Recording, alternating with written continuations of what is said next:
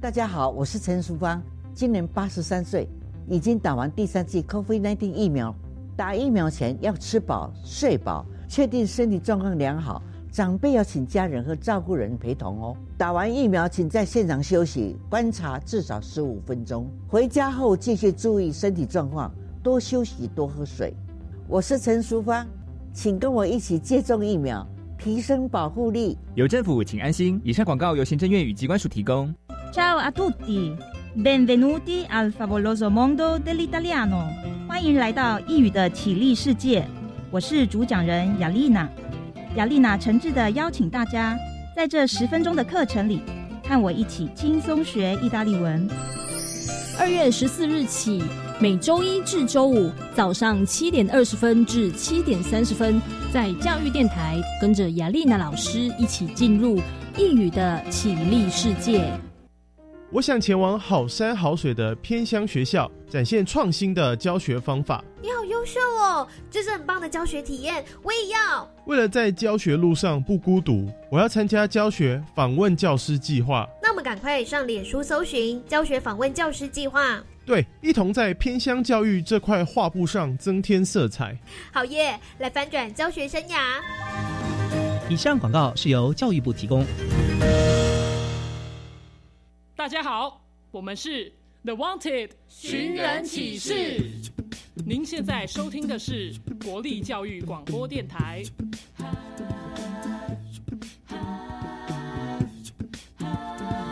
就爱教育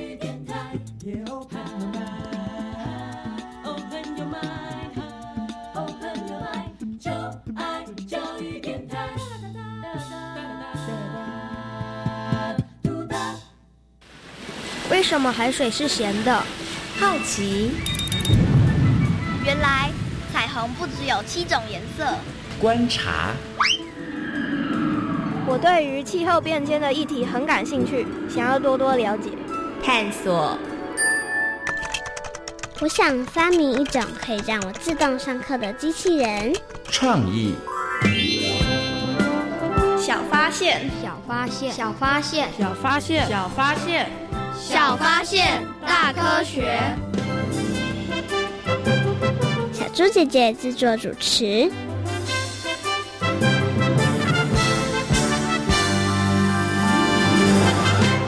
原住民的祭典真的好多，哦，我都快搞混了。其实也没这么难记，原住民的祭典活动都是和生活形态有关。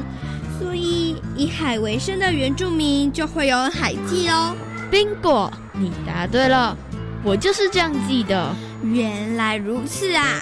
那我考考你，有哪些原住民是以海为生？这、这，我只记得阿美族和达悟族。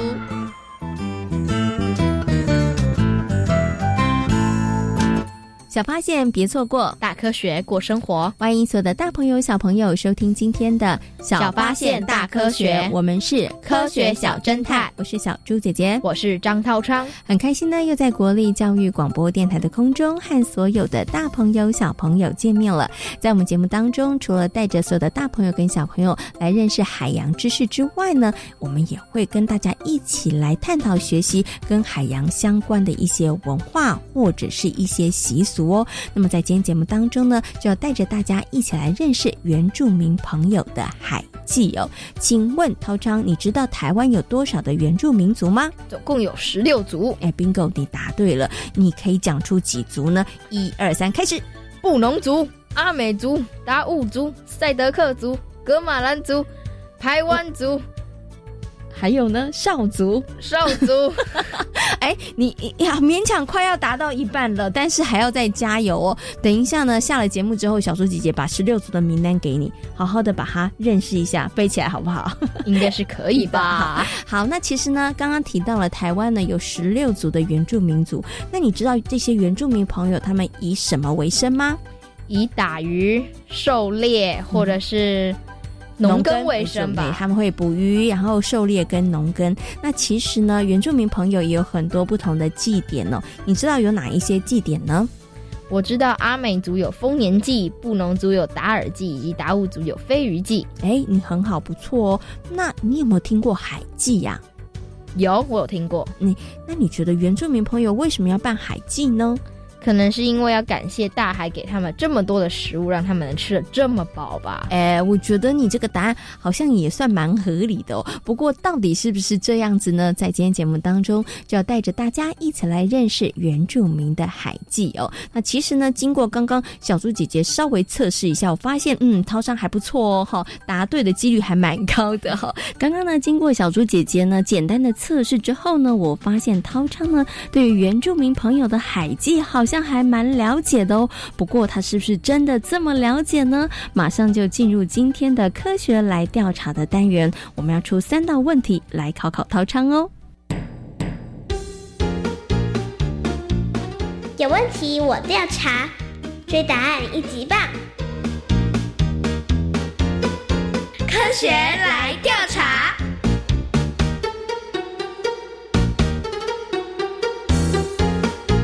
科学来调查，总共设有三道关卡，闯关成功就能获得最高荣誉——海星奖。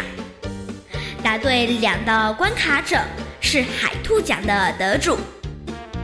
如果只答对一题的话，哦哦，那就请你带回海龟奖，继续好好努力。祝福各位挑战者！顺利闯关成功。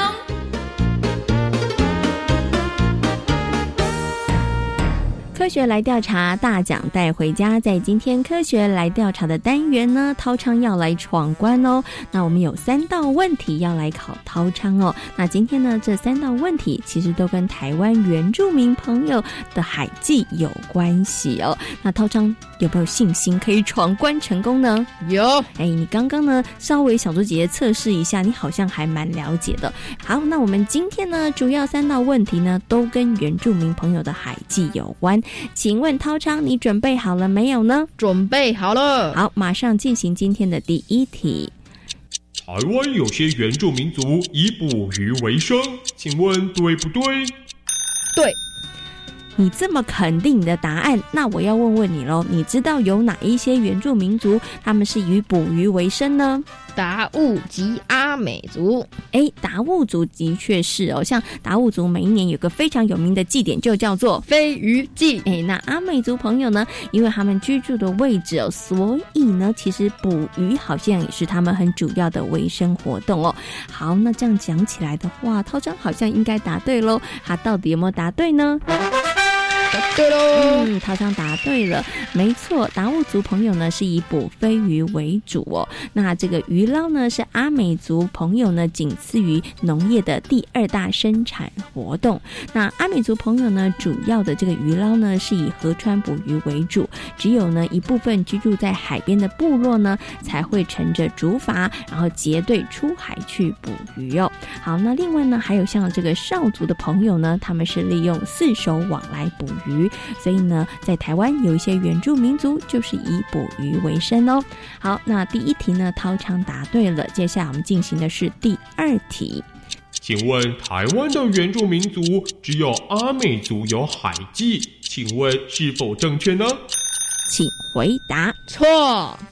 哎，你怎么这么笃定啊？斩钉截铁的知道是错的，莫非你知道还有其他的？原住民部落也有海祭吗？雅美族也就是达悟族哦，达悟族也有，对不对？好，所以你觉得应该这个答案就是错的，因为不止阿美族。那到底呢？涛昌有没有答对呢？赶快听听看。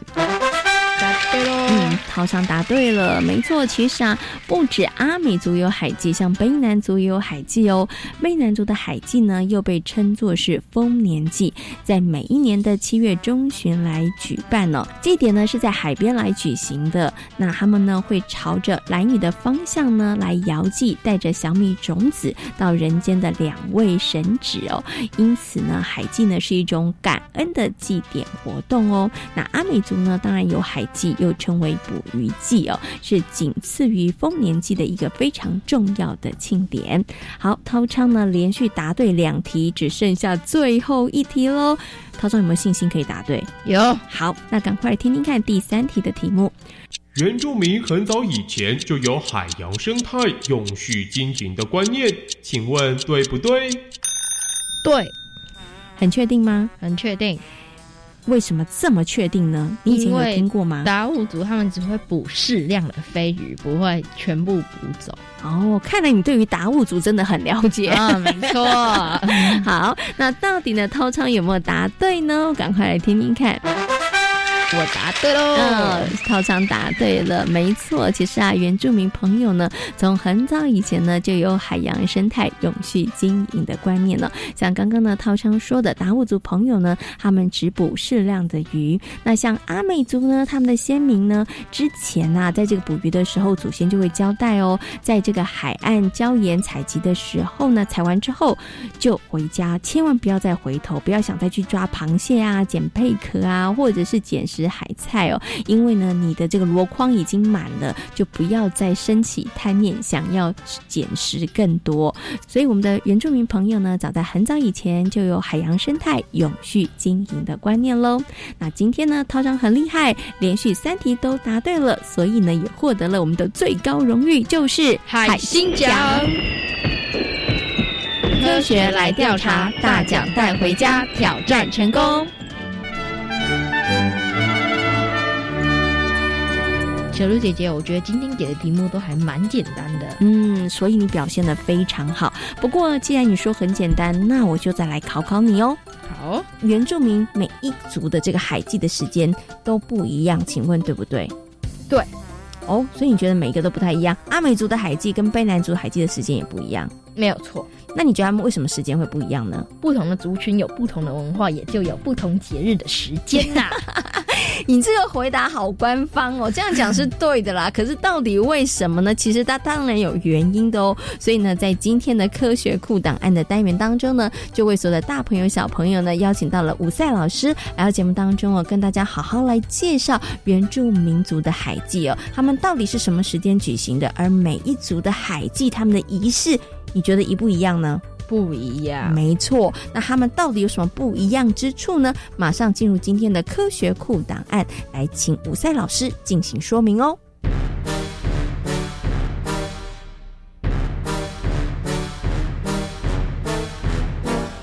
科学库档案。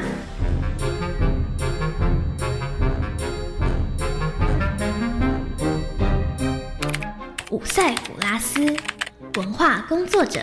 熟悉原住民文化传统。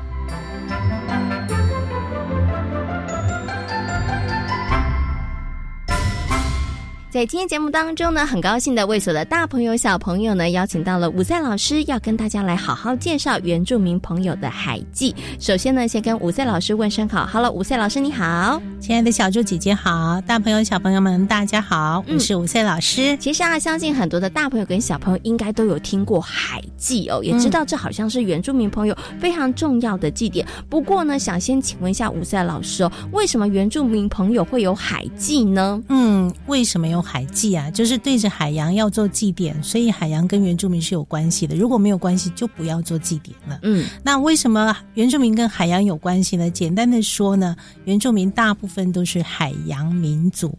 好，我们靠海为生。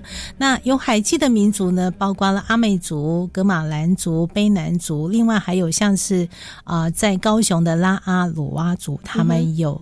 合计是对，那对阿美族来说呢？因为海洋就是我们族人呢日常的主要的环境之一哦。我刚还漏了一个达悟族，南语的达悟族是。那因为我们的生活周边呢就是海洋，所以呢从物质文化一直到他的呃一平常的生活。都跟海洋是息息相关的。嗯，所以为什么我们的原住民朋友他们会有海祭？是因为呢，其实海洋在他们的生活当中也占了非常重要的一部分哦。对。不过像刚刚吴赛老师有提到了，像是阿美族啊、格马兰族啊、达悟族啊、卑南族啊，其实这些族为什么有海祭呢？其实也跟他们生活环境有关，因为他们很靠近海洋。对对，有一个部分其实他们是以海为生的。另外就是它也跟祭典有关系，就是你看到海祭的时候，它其实就是一个祭典仪式，很宗教性的这样的一个仪式。那主要就是说，因为大部分的呃这些海洋民族呢，他需要靠它为生，所以他要做一些记忆，求海洋能够馈赠礼物给我们。哦、好，那同时像阿美族呢，在海祭的时候呢，他会利用这个时间去训练。年轻人他的体力、他的胆识，嗯，这样，所以那个祭典仪式就相很丰富哦。所以这样，武赛老师这样讲，其实啊，原住民朋友的海祭，他们的目的性其实蛮多的哦。对，其中有一个呢，像刚刚武赛老师说的，可能就是诶，希望可不可以让我们有丰收？对，我们出海捕鱼的时候，那是不是也有一些他会是有感谢之意啊？就是谢谢诶，其实让我们其实今年呢，在大海里头，其实获了获获得了非常丰富的资源，也有这样的意思吗？一定要。啊，这个原住民的祭典仪式里面，哈，它前面一定有一个要祭天跟祭地。那海祭就是祭海洋。那他祭的时候，第一个就是要感谢海神，你每年呢都让我们的族人平安，也谢谢海神呢，每年都带了丰富的礼物。馈赠给我们，像达悟族的这个飞鱼祭就是如此，很清楚，他就要谢谢海神呢，每年都带着飞鱼回来给我们，这样。是。啊，所以他捕鱼的时候呢，就会按着海神所交代的，小的鱼不可以捕，而且只能在一定的时间里面来捕鱼。那像阿美族，像台东都立部落，他们的海祭叫做把法费，就是喂猪给海神。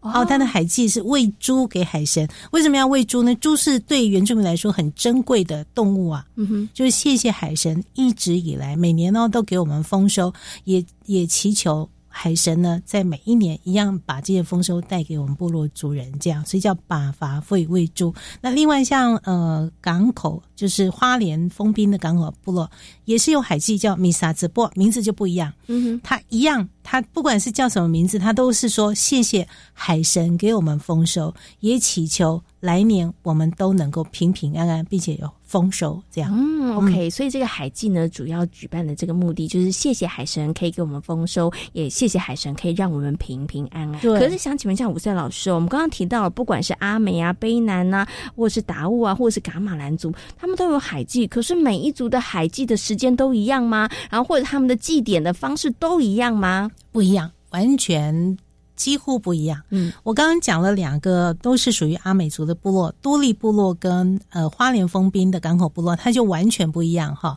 那因为他们都在海边，可是那个仪式性的行为，它目的是目的性是一样，可是那个行为的模式不一样。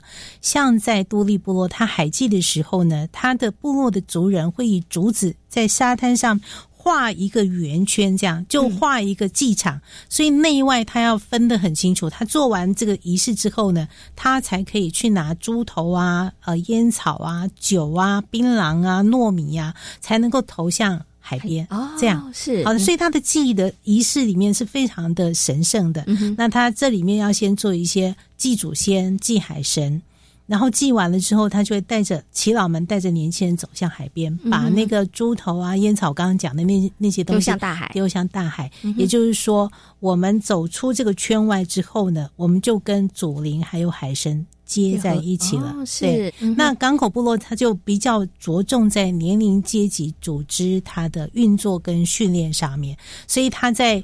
呃，海祭的时候，像港口部落海祭的时候，就会有很多的活动。年轻人呢，不仅仅你要潜水去捕鱼哦，嗯，而且他那个捕鱼比较像是竞赛，是就是年轻对，嗯，年龄每一个年龄阶级组织呢，他就要去比赛，都要去抓到最好的鱼，最好的这个虾。贝类这样，然后拿上来要炫耀的，他就是在训练你的年轻人，你的这个抓鱼的功夫会越来越好，嗯，哦，每年都会越来越丰收，这样子。是，所以它很不一样。那您刚刚讲到它的呃时间哈，就是格马兰族，它也是海洋民族，它有海祭，可是它跟阿美族的祭典的时间不一样，嗯，为什么呢？因为每一个族群它的环境啊，即即便它都靠海边，可是它的渔获不一定。哦，你像格马兰族，他会在三四月的时候，飞鱼季来之前，他就会先办海季，因为他知道这个时候很多的浮游的生物起来，就会有很多的鱼，比如说呃鬼头刀，嗯，飞鱼是。好他们就会开始准备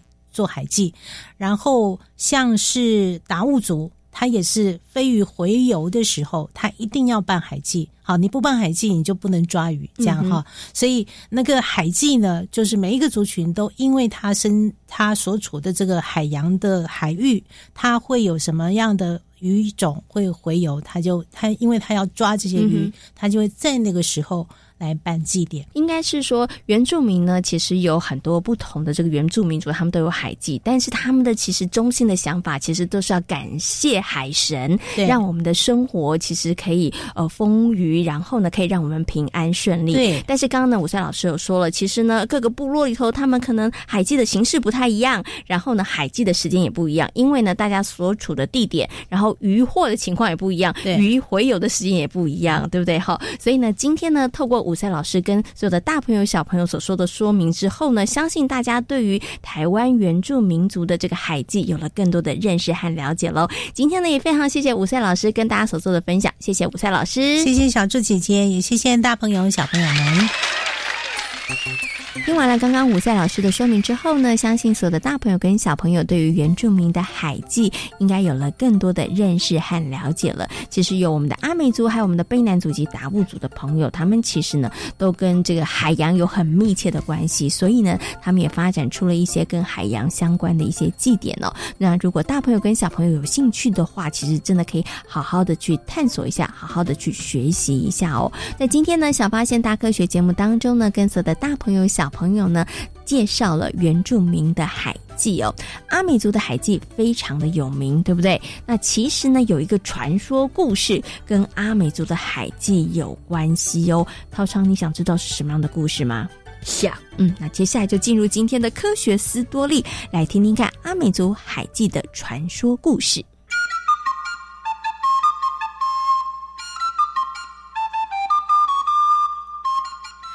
学斯多利。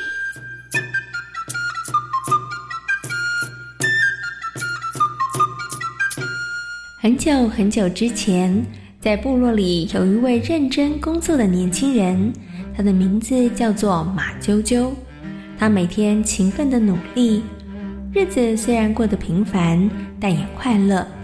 但没想到，一件突如而来的事件，却让他体验一段前所未有的经历。这天，马啾啾如同平常一样到田里工作。正当他准备要下田的时候，一滴一滴斗大的雨水打在他的脸庞，一瞬间，天空下起了滂沱大雨。本来以为雨下一会儿就会停，但没想到雨越下越大，结果田边河水暴涨，滚滚的洪水快速的向陆地逼近。糟了，这下该怎么办呢？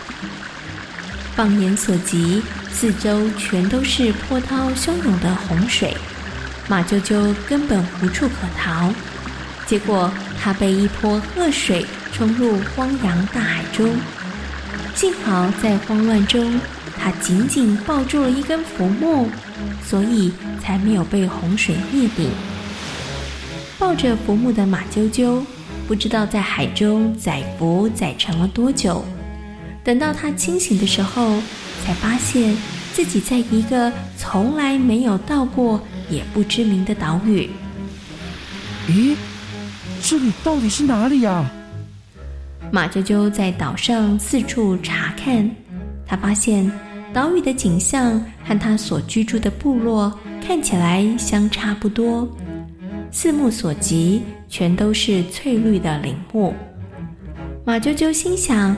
这里也许会有人居住，于是他决定往岛内走去，看看是不是能够发现部落。马啾啾一路往前走，左瞧右望的，没有发现任何的人烟。不知道走了多久，又饿又累的马啾啾决定坐在树下休息，小睡一番。在半梦半醒间，马啾啾仿佛听到一大群人走路的声音，而且他们是朝着他的方向走来。随着脚步声越来越接近，马啾啾也从睡梦中惊醒，但没想到一睁开眼，眼前的景象让他非常的诧异。他的身旁围绕着许多拿着刀子和长矛的人，而且这些人全都是女人。马啾啾还来不及开口，就听到一位长得非常漂亮的女人说。哎，这是什么动物？怎么以前都没有见过啊？不过看起来好像很美味，把它带回部落里吧。遭到捆绑的马啾啾被送到了女人们所居住的部落。这时，他才发现整个部落里竟然没有半个男人，所有的工作都由女人承担。而马啾啾被关在一个距离部落有点远的大笼子里。呀，这下子该怎么办呢？我一定要想办法逃跑。不过，由于守卫森严，笼子坚固，想要逃脱并不是一件容易的事。过两天，来了一位更漂亮的女人，身旁的人对她毕恭毕敬的。马啾啾猜测。这位女子应该就是部落的头目吧？这只动物看起来好像非常鲜美，不过就是太瘦了。记得把它养肥一点，这样吃起来才会比较可口。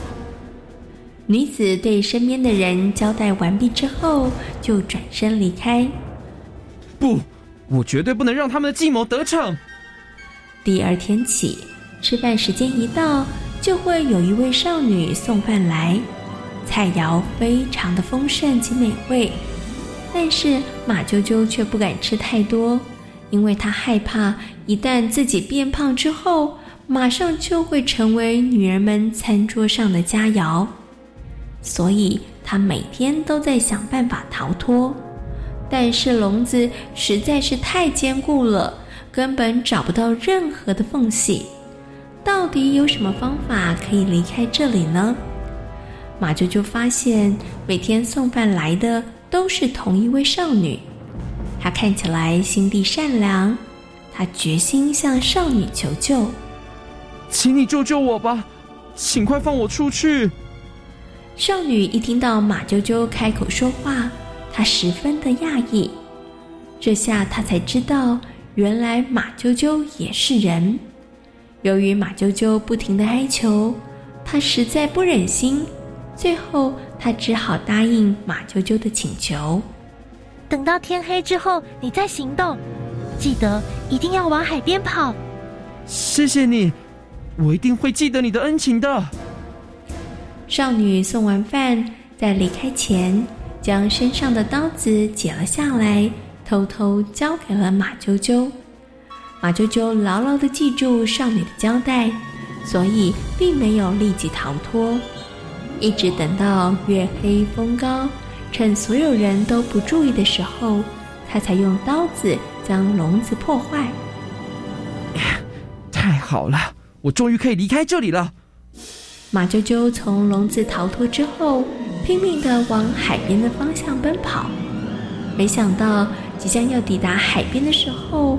后头居然出现了许多的火把，原来他的行踪被发现了，这下子该怎么办才好呢？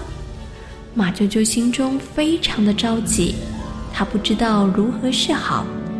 如果被逮住，那么一定是死路一条；但是贸贸然跳入大海中，能够生存的希望也非常的渺茫。